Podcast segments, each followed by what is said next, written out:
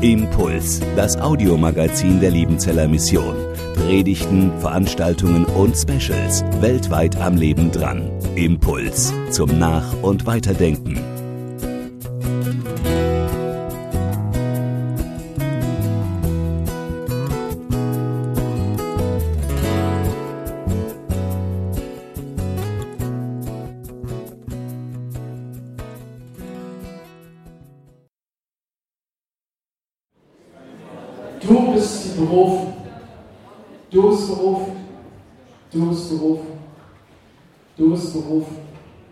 Seid berufen.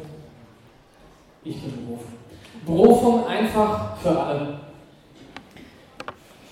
Stell dir vor, Michael ist 18 Jahre alt, geht auf einen großen Jugendmissionskongress und hat dort sein absolutes Berufungserlebnis. Er weiß, er realisiert, dass Gott ihn als Pastor haben möchte. Nach dem Schulabschluss geht er mit einer Missionsorganisation ein Jahr ins Ausland. Danach studiert er Theologie, lernt im Studium seine Frau kennen und wird danach Jugendpastor in einer Gemeinde. Nach ein paar Jahren haben sie drei Kinder und über die Jahre wird Michael berühmt, weil seine Jugendarbeit von fünf Jugendlichen auf über 100 anwächst. Er kann gut predigen, er steht gern vor Leuten. Er wird für viele Jugendkongresse gebucht und für Jugendgottesdienste. Aber weil seine Berufung immer mehr Zeit in Anspruch nimmt, entfremdet er sich von seiner Familie, seiner Frau. Im Geheimen beginnt er eine Beziehung mit einer anderen Frau. Und als nach wenigen Monaten alles ins Licht kommt, wird er von allen Ämtern enthoben, wird nicht mehr als Prediger gebucht und sein Leben ist eigentlich wie ein Scherbenhaufen. Auf der anderen Seite Christoph. Christoph kommt aus einfachen Verhältnissen. Nach seinem Schulabschluss macht er ein FSJ in der Jugendarbeit der Gemeinde. Danach fängt er eine Ausbildung als Kfz-Mechatroniker an. Durch die Jugendarbeit lernt er seine Frau kennen, sie heiraten, haben zwei Kinder und parallel zu ihrem Beruf helfen sie ehrenamtlich in der Gemeinde mit. Michael arbeitet gerne, Christoph arbeitet gerne handwerklich und er lässt sich auch einmal zum Gemeinderat, zum Gemeindeleitungskreis aufstellen, stellt aber nach kurzer Zeit fest, dass ihm das viele Sitzen gar nicht so liegt. Er tritt zurück und hilft aber immer weiterhin in der Gemeinde mit handwerklichen Tätigkeiten und dient so gut er kann. Seine, beziehungsweise die Kinder von ihm und seiner Frau wachsen in der Gemeinde auf, sind leidenschaftlich für Jesus und für die Gemeinde mit dabei. Neben der Gemeinde unterstützen sie noch einen Missionar finanziell im Gebet und helfen ihm, wenn er nach Deutschland kommt. Meine Frage an dich, wer von beiden hat eigentlich in seiner Berufung gelebt? Wer von beiden hat eigentlich das getan, was Gott von ihm wollte? Diese Frage will ich bewusst unbeantwortet lassen und hoffe, dass du im Lauf des Seminars, im Lauf dieser Zeit selbst eine Antwort auf diese Frage findest. Wenn du hier am Ende durch diese Türen wieder rausläufst, wünsche ich mir, dass du verstehst, was Berufung eigentlich heißt. Dass du verstehst, zu was du berufen bist und dass du einordnen kannst, was es mit Berufungserlebnissen auf sich hat. Ich wünsche mir auch und ich hoffe, dass ich dir ein paar Handwerk, ein paar Werkzeuge in die Hand geben kann, was du machen kannst, wenn du vor großen Entscheidungen in deinem Leben stehst oder vielleicht auch kleinen Entscheidungen. Weil ich glaube, dass Berufung einfach für alle ist. Berufung, was ist das? Mein erster Punkt. Was ist das Problem? Das Problem ist, glaube ich, wie wir das Wort Berufung heute benutzen. Schauen wir in den Duden. Kennt ihr den Duden von euch? Ja, so ein großes, dickes Buch, deutsche Rechtschreibung, mag man nicht, vor allem nicht, wenn man in der Schule ist. Danach, wenn man nicht mehr weiß, wie man die Wörter schreibt, ganz hilfreich. Berufung im Duden, in unserer Definition nach unserer Sprache, basiert immer auf Begabung. Ja, wenn man liest, eine Definition, man wird berufen zum Beispiel für ein politisches Amt oder wir kennen es auch, der Kapitän der Fußballnationalmannschaft wird berufen. Damals Philipp Lahm, jetzt weiß ich es nicht mehr. Man redet auch davon, und ich glaube, in unseren deutschen Gemeinden hören wir es noch, ich fühle mich berufen, Folgendes zu tun. Das Problem dabei ist, dass es immer mit Begabung zusammenhängt. Das heißt, jemand, der besonders begabt ist in einem Bereich, wird zu etwas berufen Das Problem dabei, die Bibel kennt dieses Denken nicht. In der Bibel ist es nicht vorhanden, sondern vielmehr herrscht die Devise, Gott begabt die Berufenen. Was steht in der Bibel, wenn wir das Altes Testament, Neues Testament anschauen zur Berufung? Das erste Altes Testament, Gott beruft Propheten. So heißt es zum Beispiel die Berufungsvision von Jesaja oder Prophet XY. Aber man muss dazu anmerken, dass Berufung immer mit Sendung verbunden ist. Berufung heißt, Gott beruft zu ihm und danach wird jemand ausgesendet, bekommt jemand einen Auftrag. Zuerst begegnet Gott dem Menschen, danach sendet er ihn aus. Im Neuen Testament hören wir, lesen wir, sehen wir vor allem, dass Gott zum Heil beruft. Das heißt, Gott ruft dich, Gott ruft dich und dich, Gott ruft uns alle in eine Beziehung mit ihm.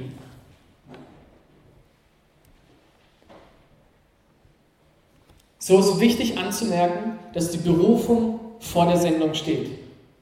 Zum Beispiel bei den Propheten, aber auch wenn es um Berufung zum Heil geht. Wenn es in die Berufung zur Beziehung mit Gott ist, ist die erste, die elementare Berufung, steht vor allem anderen. Und Berufung ist Sendung ist nicht das Gleiche. Man, wir hören zwar folgender, wir sind dazu berufen, Folgendes zu tun. Manche sagen, ich bin berufen, unter einer bestimmten Volksgruppe zu arbeiten, ich bin berufen, Pastor zu sein, aber eigentlich heißt es, müsste man davon ausgehen, ich bin gesendet, Pastor zu sein, ich bin gesendet, Folgendes zu tun. Um dem Thema ein bisschen weiter auf den Grund zu gehen oder ein paar Fragen zu beantworten, W-Fragen, ich weiß nicht, ob ihr das noch kennt, wer, was, wie, warum, wo, muss man beantworten, wenn man zum Beispiel bei der Feuerwehr anruft es gab einen Notfall. Ich habe heute nur vier, keine fünf dabei. Zum Thema Berufung. Erste Frage, wer beruft? Ich habe hier vier, eins, zwei, drei, vier Bibelstellen. Könnt ihr gerne aufschreiben, abschreiben. Schaut zu Hause rein. Mir ist es einfach wichtig, wenn ihr jetzt gleich einschlaft, weil ich zu viel rede, und am Ende erst wieder aufwacht, dass ihr mit nach Hause geht und wisst, mir liegt es am Herzen, dass ihr nach Hause geht und Bibel lest. Ein großes Problem in Gemeinden heutzutage ist, dass wir zu wenig Bibel lesen. Das sagen viele Leute, das meinen viele Leute so, aber ich bin davon überzeugt, dass es wirklich so ist. Die Bibel gibt dir nicht Antwort auf alle deine Fragen, aber sie gibt Richtlinien, wie du eine richtige Antwort auf diese Frage finden kannst, die du hast. Und die Frage, wer eigentlich beruft, Wer beruft in der Bibel? Es ist immer Gott, der beruft. Es ist kein Leitungskomitee, es ist kein Leitungskreis. Und wenn wir ins Neue Testament schauen, dann heißt es immer nur, dass Gott dort beruft. Eigentlich steht dort, dass Gott ruft. Berufen haben wir im Deutschen draus gemacht, dass es klarer und deutlicher wird. Aber es ist immer Gottes Wirken und Gottes Handeln allein. Zum Beispiel 1. Thessalonicher 4, Vers 7. Denn Gott hat uns nicht zur Unreinheit berufen, sondern zur Heiligung. Gott beruft uns, Gott beruft dich. Das zweite, wie beruft Gott? Ich gehe, wir gehen im zweiten Punkt näher darauf ein. Wichtig jetzt festzuhalten, Gott beruft unterschiedlich. Einmal hast du den brennenden Busch bei Mose, das andere Mal steht einfach nur da, das Wort des Herrn erging an XY. Bei den Jüngern sehen wir, Jesus ruft diese Menschen einfach in seine Nachfolge. Er sagt, komm und sieh. Er sagt, komm und folge mir nach. Nächste Frage. Zu was beruft Gott eigentlich? Gott beruft zuallererst Grundlage in die Gemeinschaft mit Jesus. 1. Korinther 1, Vers 9. Gott ist treu, durch den ihr berufen worden seid in die Gemeinschaft seines Sohnes Jesus Christus, unseres Herrn das sollte Grundlage deines Lebens sein. Wenn du nicht weißt, wenn du dir nicht sicher bist, dass du mit Jesus, mit Gott in Gemeinschaft lebst, wenn du eine Beziehung mit Gott hast, dann brauchst du dir auch noch keine Gedanken über deine Sendung machen. Gott beruft uns zur Heiligung. Ich habe es gerade vorgelesen, 1. Thessalonicher 4, Vers 7. Gott beruft uns zur Freiheit. Galater 5, Vers 13. Denn ihr seid zur Freiheit berufen worden, Brüder. Nur gebraucht nicht die Freiheit als Anlass für das Fleisch, sondern dient einander durch die Liebe. Wir sind von Gott zum Frieden berufen, zum Frieden mit ihm, zum Frieden mit unseren Mitmenschen. Und ein anderes Bild, 1. Petrus 2, Vers 9. Ihr aber seid ein auserwähltes Geschlecht, ein königliches Priestertum, eine heilige Nation, ein Volk zum Besitztum, damit ihr die Tugenden dessen verkündigt, der euch aus der Finsternis zu seinem wunderbaren Licht berufen hat. Wenn du an Jesus glaubst, wenn du Jesus nachfolgst, wenn du an Gott glaubst, dann ist es nicht nur eine Berufung für dich, sondern es ist auch etwas, was du tief in deinem Herzen wissen darfst. Du bist von Gott aus der Finsternis ins Licht gerufen worden, vom Tod zum Leben. Du warst in deiner Sünde tot, da ging nichts, nichts verstanden, du konntest nichts tun, du warst wie taub geistlich gesehen. Und Gott ruft dich ins Licht, er ruft dich zu wahrem Leben. 1. Timotheus 6, Vers 12, du bist zu ewigem Leben berufen. 1. Petrus 2, Vers 9, auch zum Dienst. Aber was für ein Dienst?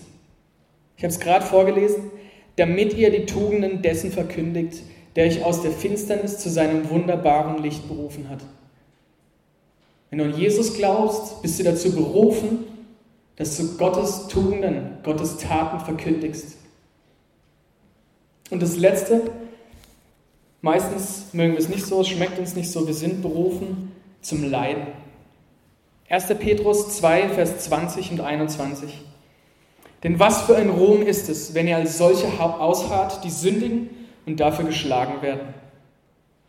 Wenn ihr aber ausharrt, indem ihr Gutes tut und leidet, das ist Gnade bei Gott. Denn hierzu seid ihr berufen worden. Denn auch Christus hat für euch gelitten und euch ein Beispiel hinterlassen, damit ihr seinen Fußspuren nachfolgt. Wenn du Jesus nachfolgst, dann sind wir, bist du berufen zum Leiden. Das heißt nicht, dass du Leid suchen sollst, das heißt nicht, dass du danach streben sollst, so viel wie möglich zu leiden, sondern der erste Petrusbrief ist an eine Gemeinde geschrieben, die Verfolgung durchmachen müsste. Ja, wenn du für deinen Glauben geschmäht wirst, wenn du für deinen Glauben gemobbt wirst, dann darfst du das ertragen. Das heißt nicht, dass du alles ertragen musst.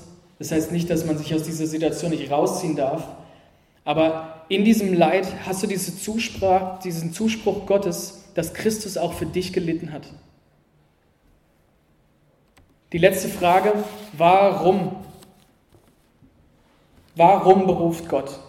Das erste, 2. Timotheus 1, Vers 9. Der uns gerettet und berufen hat mit heiligem Ruf. Nicht nach unseren Werken, sondern nach seinem eigenen Vorsatz und der Gnade, die uns in Christus Jesus vor ewigen Zeiten gegeben. Gott beruft aus Gnade. Galater 1, Vers 6, ich wundere mich, dass ihr so schnell von dem, der euch durch die Gnade Christi berufen hat, abwendet zu einem anderen Evangelium.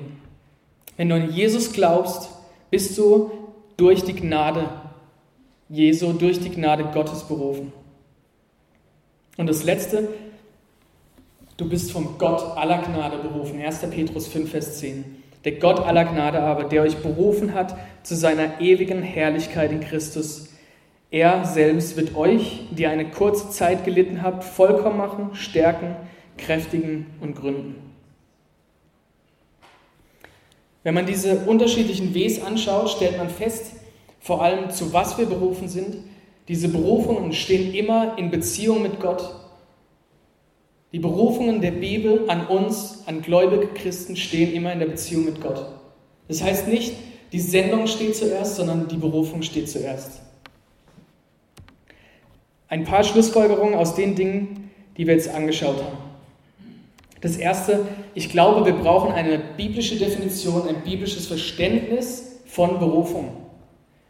Die Kultur, die Freunde in deinem Freundeskreis, die Schule, die Welt sagt dir, dass Berufung meist im Regelfall immer wegen deiner Begabung besteht. Aber bei Gott dreht sich um. Gott begabt die Berufenen. Gott beruft nicht die Begabten. Und, das ist mir hier auch besonders wichtig, wir müssen verstehen, dass es einen Unterschied gibt zwischen Sendung und zwischen Berufung. Es ist nicht das Gleiche. Wir kommen noch später dazu, warum. Und die Berufung geht immer zuerst zu Gott. Die Berufung geht immer zuerst in die Beziehung mit ihm. Das Kommen steht vor dem Gehen. Und wenn du nicht weißt, wenn du dir nicht sicher bist in deinem Leben,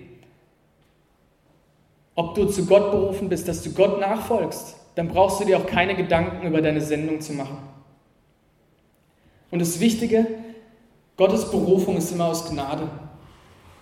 Diese Berufung aus Gnade, dass du zu Gott in die Beziehung gerufen wurdest, die ändert sich nie. Und aus Gnade heißt einfach aus Gnade, weil Gott dich liebt, weil sich Gott erbarmt. Deswegen bist du, deswegen bin ich, deswegen sind wir berufen. Der zweite Punkt, einfach oder doch kompliziert. Vielleicht sitzt du jetzt da und sagst, okay, ich habe das Thema Berufung verstanden, ich habe verstanden, ich bin zu Gott hin berufen, in, in eine Beziehung mit ihm. Was ist jetzt mit der Sendung? Wir hören so viel über Berufungserlebnisse, das eigentlich ja dann meistens auch Sendungserlebnisse sind. Ich persönlich hatte sowas nie. Habe ich was verpasst? Wie beruft, wie sendet Gott überhaupt? Was macht Gott? Und wenn ich kein Erlebnis hatte, kein Sendungserlebnis, Möchte Gott mich dann überhaupt gebrauchen? Diese Fragen, die habe ich mir auch in meinem Leben gestellt, bevor meine Frau und ich, ich werde es später im Zeugnisteil kurz erzählen, ausgereist sind, haben uns immer wieder viele Menschen gesagt, man muss dazu berufen sein. Und ich hatte nicht dieses eine Berufungs- oder Sendungserlebnis, okay?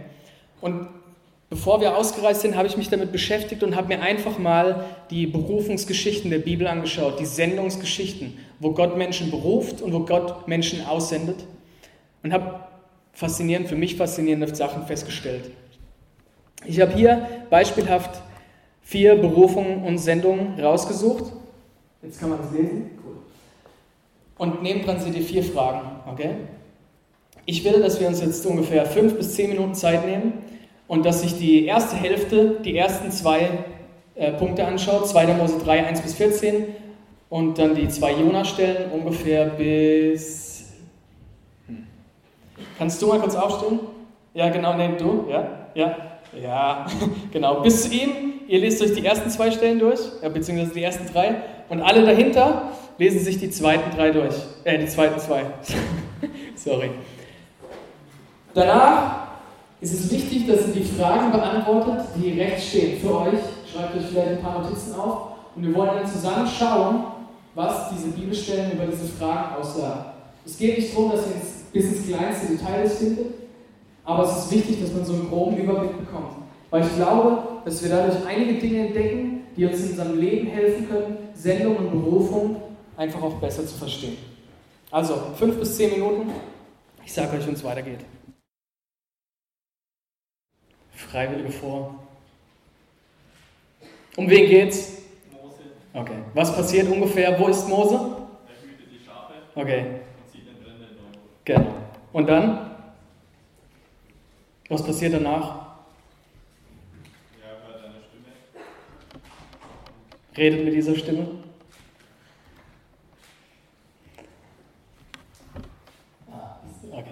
Ich habe aufgeschrieben, Moses in seinem Alltag, also alles richtig gemacht, keine Angst.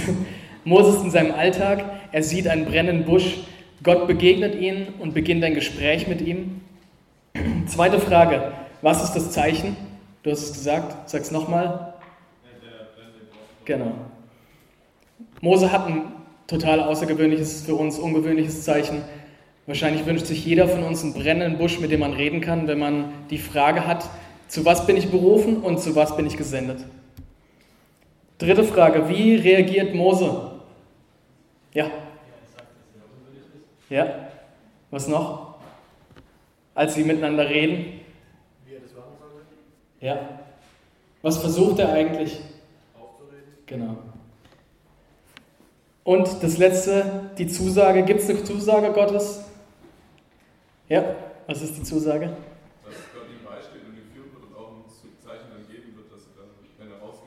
Genau. Gott sagt ihm, ihr werdet an diesem Berg anbeten. Nächste Geschichte. Jona 1, 1 bis 3, Jona 3, 1 bis 3. Wer kennt die Geschichte? War denn nicht alle in der Jungschar? Okay. Um wen geht's? Jona. Und was passiert? Genau. Und was passiert das zweite Mal? Genau. Wie redet Gott? Wie bitte? Fordern. Okay. Was steht, was steht im ersten Vers, der allererste Vers? Bei mir steht, und das Wort des Herrn geschah zu Jona. Wir sehen keinen Busch, wir sehen kein Zeichen. Wie reagiert Jona? Er läuft weg, wir haben es gehabt. Und ist irgendeine Zusage zu finden? Genau. Nächste Stelle, Matthäus 4, 18 bis 22. Um was geht's?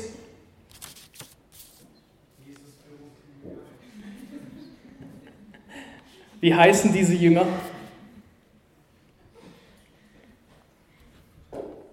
Simon und Andreas. Aber was passiert? Wo, wo, trifft Jesus diese Männer an? Was machen diese Männer? Und was, was war ihr Beruf? Ja, genau. Das heißt, er trifft sie bei ihrer Arbeit an, er trifft sie bei ihrem Alltag an. Und das Faszinierende dabei ist, Jesus beruft sie erstmal nur, ihnen nachzufolgen, okay? Wie redet Gott? Wie redet Jesus mit ihnen? Ganz normal. Ganz normal. Er steht ihnen als Mensch gegenüber. Also du musst dir vorstellen, du bist Jünger, äh, du bist Fischer, sorry, du arbeitest ganz normal, da steht dann plötzlich einer, der sagt, folge mir nach. Du kennst ihn nicht, du weißt nicht, dass es Gottes Sohn sein soll. Der sagt einfach, folge mir nach. Was total Normales und Banales. Wie war die Reaktion? Genau. Und wen lassen sie zurück? Das Boot, die, die Netze, die Fische und? Ja, den Vater. Gibt es eine Zusage? Was packt Jesus mit hinein? Yes. Letzte Berufungsgeschichte, Jesaja. Was geschieht? Jesaja hat eine Vision. Ja, was sieht er ungefähr in dieser Vision? Genau. Wo sitzt Gott? Er sieht, wie Gott angebetet wird und erkennt seine eigene Sündhaftigkeit an. Er sagt, ich habe unreine Lippen und ich lebe unter einem Volk mit unreinen Lippen. Und dann kommt dieser Seraphim, ein Engel, zu ihm und reinigt ihn. Er reinigt seine Lippen, dass er erkennen darf, seine Schuld, seine Schuld ist gesühnt. Wie redet Gott fragend, redet ganz normal mit ihm.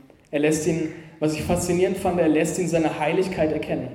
Jesaja darf sehen, wie Gott angebetet wird. Das ist nicht so ein, also, schöner Thron, aber es ist nicht so ein publicher Thron wie da drin. Ja. Und es ist auch nicht so, eine, so ein Erlebnis, wo man denkt, da sitzt jetzt einer mit einer langen Robe und es ist alles ganz entspannt. Nein, es ist Gottes Heiligkeit. Ja? Gott sagt zu Mose, wenn du meine Heiligkeit siehst, musst du sterben. Und Jesaja durfte auch einen Teil dieser Heiligkeit sehen. Und Gott fragt ihn dann, was ist die Frage? Genau, wen soll ich berufen, wen soll ich senden? Jesaja reagiert darauf, er ist bestürzt erstmal, als er Gottes Heiligkeit sieht. Er ist niedergeschmettert. Und als er gesühnt, als seine Schuld gesühnt wird, sagt er, ich möchte mich senden lassen.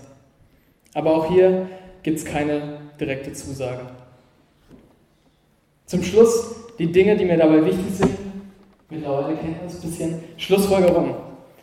Alle Berufungen bzw. Sendungen sind unterschiedlich. Das heißt, sie sind so unterschiedlich wie die Menschen, die Gott beruft, wie die Menschen, die Gott sendet. Aber sie haben eine Sache gemeinsam, Sie hatten alle diese übernatürliche Gottesbegegnung. Jetzt denkst du, oh, das hatte ich nicht, ich habe kein, keine Vision gesehen, wo Gott im Himmel saß, aber mir ist es bewusst geworden, als ich über dieses Thema nachgedacht habe, nicht in Vorbereitung auf dieses Seminar, sondern vor ungefähr zwei Jahren. Wenn du an Jesus glaubst und Jesus nachfolgst, dann hast du diese übernatürliche Erfahrung gemacht. Es ist egal, ob das eine 180-Grad-Wende in deinem Leben war. Das ist vollkommen egal, ob du vorher drogenabhängig warst und plötzlich bist du in die Gemeinde gegangen. Oder ob du in der Gemeinde groß geworden bist, in die Jugendschei, in die Kinderstunde, in den Jugendkreis, den Teenkreis, hast alles mitgemacht und irgendwann Du hast gar keinen richtigen Tag festmachen können, wo du sagst, da habe ich mich bekehrt. Aber du hast, wenn du Jesus nachfolgst, dieses übernatürliche Ereignis in deinem Leben gehabt. Warum? Weil Gott aus der Finsternis ins Licht beruft. Er hat dich in die, ins Licht berufen. Er hat dich zum Leben gerufen.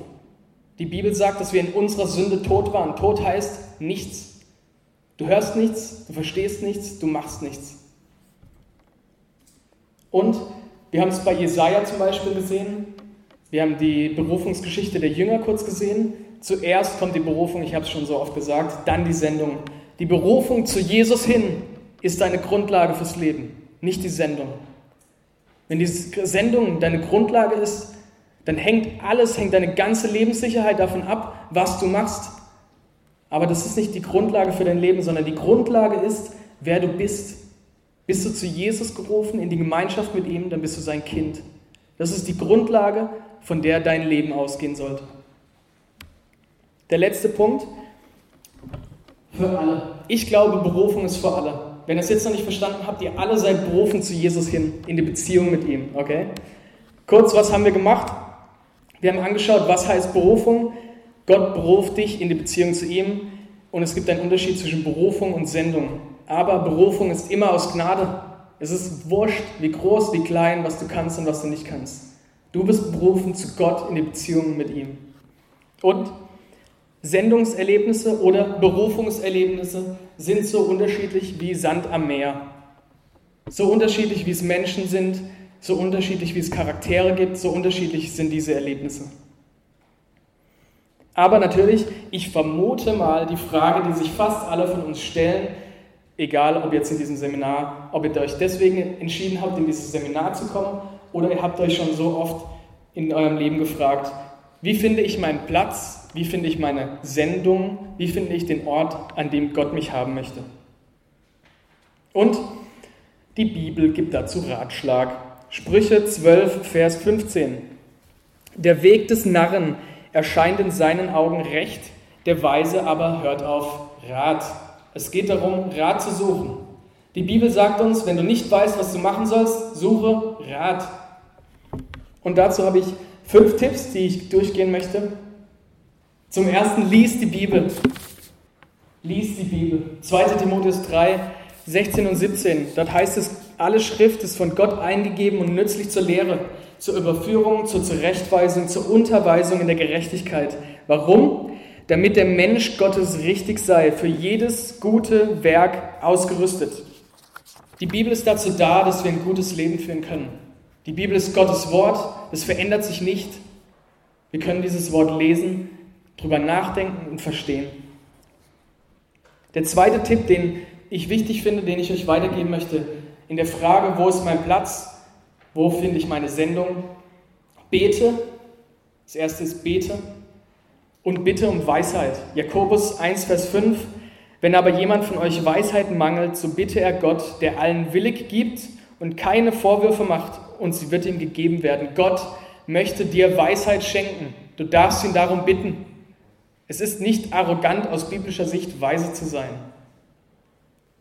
Und was mir dabei wichtig ist, vielleicht kennt ihr diesen Ausdruck auch, habt es wahrscheinlich schon öfters gehört, man hat gebetet, bis man Frieden hatte darüber. Ich habe gebetet, bis ich Frieden hatte über folgende Entscheidungen. Ich finde den Satz nicht schlecht. Bei wem das immer funktioniert, für den bin ich wirklich glücklich und dankbar. Bei mir funktioniert es nicht immer. Und es gibt zwei Beispiele, eins davon in der Bibel, wahrscheinlich noch mehrere, wo jemand betet und er hat keinen Frieden über das, was er tut. Jesus, als er ans Kreuz gegangen ist, saß nicht im Garten Gethsemane und hat gedacht, ach, jetzt habe ich Frieden darüber, ans Kreuz zu gehen. Dem ging es richtig schlecht. Der hat gezittert, der hatte Angst vor diesem Weg, der vor ihm liegt. Aber er hat Gottes Willen getan. Ein zweites Beispiel, vielleicht kennt ihr Timothy Keller, schreibt viele Bücher, ähm, amerikanischer Prediger. Er hat in New York eine Gemeinde gegründet, vor 20 Jahren ungefähr, 25 Jahren. Und als er diese Gemeinde gegründet hatte, da hat er keinen Frieden darüber gehabt. Warum? Weil die finanzielle Last, die dahinter stand, unzählige Millionen von Dollar war. Er hat diese Gemeinde in Manhattan gegründet Mitten da, wo es am teuersten ist in New York. Wäre es schief gegangen, das hätte wahrscheinlich ziemlich wehgetan. Es ist Gott sei Dank nicht schief gegangen, aber er hat gesagt, er hat keinen Frieden dabei. Das dritte, frage Freunde, Leiter in der Gemeinde, Personen, denen du vertraust, die dich kennen, aber die auch ehrlich zu dir sind. Frage, frage sie, was denkst du darüber, wenn ich X, Y und Z mache? Das vierte, diene, probiere aus. Man darf ausprobieren. Du darfst sagen, ich möchte ausprobieren, zum Beispiel in der Kinderstunde mitzuarbeiten. Ich möchte ausprobieren, im Jugendkreis mitzuarbeiten, Andachten zu halten, einen Missionseinsatz zu machen. Das spielt keine Rolle. Du darfst es ausprobieren. Man muss nicht einmal ausprobieren und dann heißt es, man verpflichtet sich für die nächsten 100 Jahre dafür. Und das Letzte, triff deine Entscheidung, gehe mutig Schritte und vertraue darauf, dass Gott auch noch korrigiert. Die Entscheidung, die du triffst, meißel sie nicht in Stein, sondern schreib sie mit Bleistift. Sprüche 16, Vers 9, da heißt es, das Herz des Menschen plant seinen Weg, aber der Herr lenkt seinen Schritt. Das heißt, du kannst dir noch so viel planen, am Ende wird es Gott schon richten. Das heißt nicht, dass du blind links in eine Richtung läufst, sondern dass du dir, es gibt wahrscheinlich noch mehr Ratschläge oder mehr Punkte, mehr Dinge, die man machen kann, um den Weg, den, Platz, den Platz oder die Sendung zu finden. Aber wenn du diese Dinge durchgehst, dann kannst du dir, wenn du zu Gott betest und sagst, hey, das ist meine Entscheidung, ich möchte mutig gehen, und wenn es falsch ist, dann korrigiere mich bitte. Und dann darfst du darauf vertrauen, dass Gott, Gott dich korrigiert und dass es auch nicht schlimm ist, wenn Gott dich korrigiert. Das Ziel sollte sein, ich habe Gott gefragt und gebetet, ich habe Ratschlag eingeholt, geplant und überlegt. Ich treffe die Entscheidung, gehe mutig vorwärts, bleibe aber offen für Gottes Stimme, denn sein Wille kann meinen zu jeder Zeit überstimmen. Zum Schluss kurze Zusammenfassung. Was haben wir angeschaut? Erstens, was heißt Berufung und zu was beruft Gott? Gott beruft dich in die Beziehung zu ihm. Es gibt einen Unterschied zwischen Berufung und Sendung. Es ist nicht das Gleiche, auch wenn es eng zusammenhängt. Aber Berufung ist immer aus Gnade.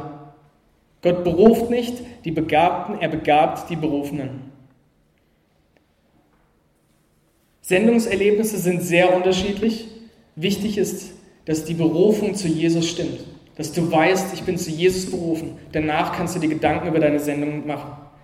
Und wie finde ich meine Sendung? Wie finde ich meinen Platz? Bibel, Gebet, Fragen, Dienen und dann auch entscheiden. Geht mir dieser Gewissheit und geht mir diesen Punkten und nehmt es euch zu Herzen. Ich möchte einfach, ich rede so gerne, deswegen rede ich viel, aber mir ist einfach wichtig, Punkte weiterzugeben. Manchmal, wenn es um Thema Berufung geht und man zum Beispiel über Berufungserlebnisse redet, da graut es mich manchmal davor, weil ich das Gefühl habe, das scheint mir doch ein Stück weit manchmal fern von der Realität zu sein, was nicht jeden betrifft. Deswegen erster Punkt für euch, erster Tipp von mir, ich bin auch nicht so erfahren, ich bin noch keine 30, ähm, locker bleiben.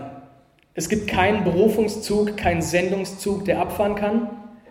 Und wenn du eine Krise hast, wenn du das Gefühl hast, du hast dich für was entschieden und es war falsch, dann heißt es nicht, dass dein Leben zu Ende ist. Nein, es ist eine Chance, dass du neu hinhören kannst und es ist eine Chance, dass du den Weg korrigieren kannst.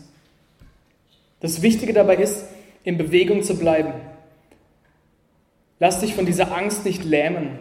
Lass dich davon nicht gefangen nehmen und bleib nicht stehen und denke, jetzt weiß ich nicht, was ich machen soll, ich weiß nicht, was ich machen soll und du verharrst zwei oder drei Jahre in deinem Leben damit.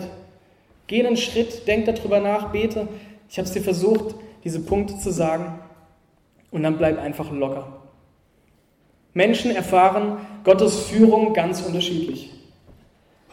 Ich habe ein ähnliches Seminar, einen ähnlichen Vortrag schon mal gehalten über den Willen Gottes und auch über Berufung und Sendung.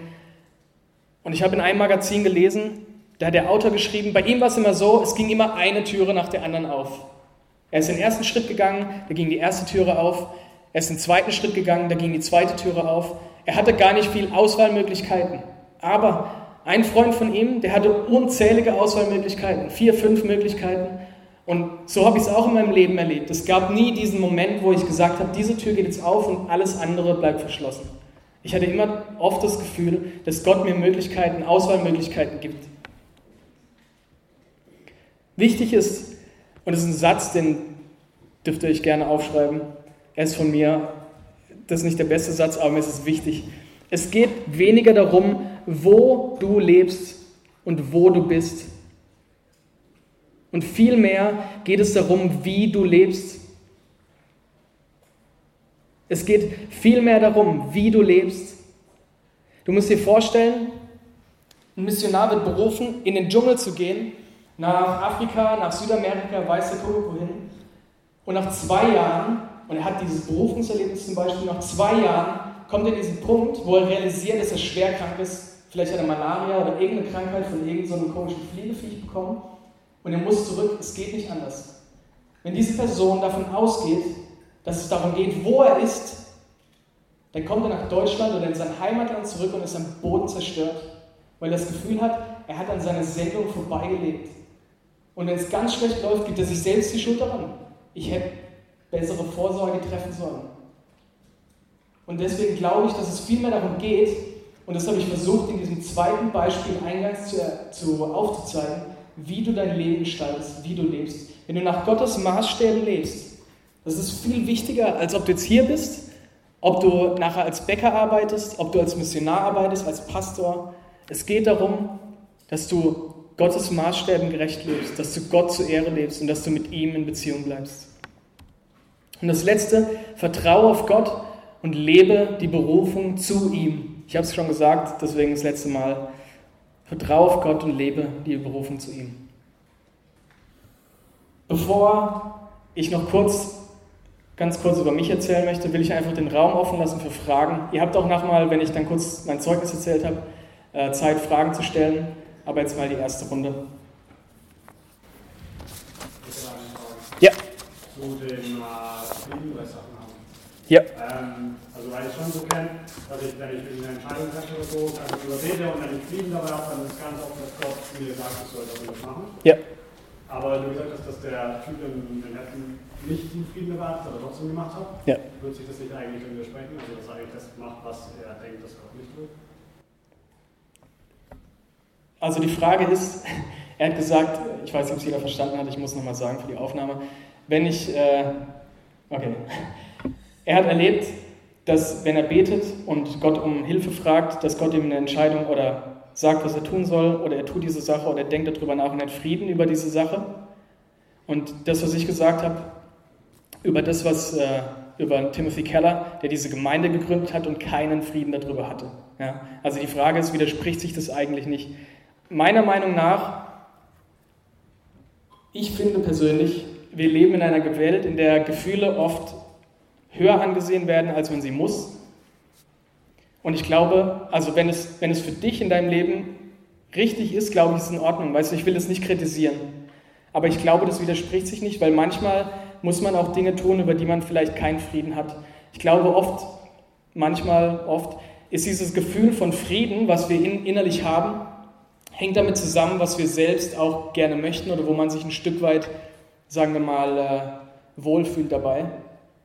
Und deswegen glaube ich, dass dieser Frieden nicht immer, man muss diesen inneren Frieden nicht immer haben. Also, wenn man ihn hat, ist es schön, aber ich glaube, auch wenn man ihn hat und wenn man die Entscheidung aufgrund dieses Gefühls trifft, finde ich es trotzdem wichtig, dass man bereit ist, sich korrigieren zu lassen. Ist es so ein bisschen, also ich habe jetzt nicht gesagt, ich glaube, für mich persönlich ist es kein Widerspruch, weil meiner Meinung nach sind wir Menschen, wir sind Sünder und unser ganzes Leben ist davon beeinflusst, auch unsere Gefühle. Das heißt, meine Gefühle können auch falsch sein. Das heißt nicht, dass es sein muss. Ich glaube, dass der Heilige Geist einem das oft zeigt. Davon bin ich überzeugt.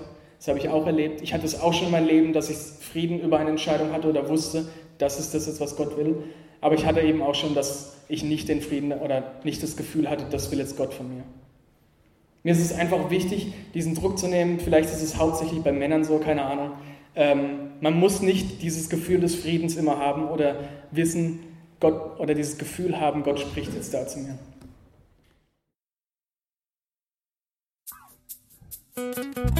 Impuls ist eine Produktion der Liebenzeller Mission. Haben Sie Fragen? Würden Sie gerne mehr wissen? Ausführliche Informationen und Kontaktadressen finden Sie im Internet unter www.liebenzell.org. Die Liebenzeller Mission produziert ebenfalls das Fernsehmagazin Weltweit am Leben dran. Informationen zur Sendung und zum Empfang gibt es unter www.weltweit-magazin.de.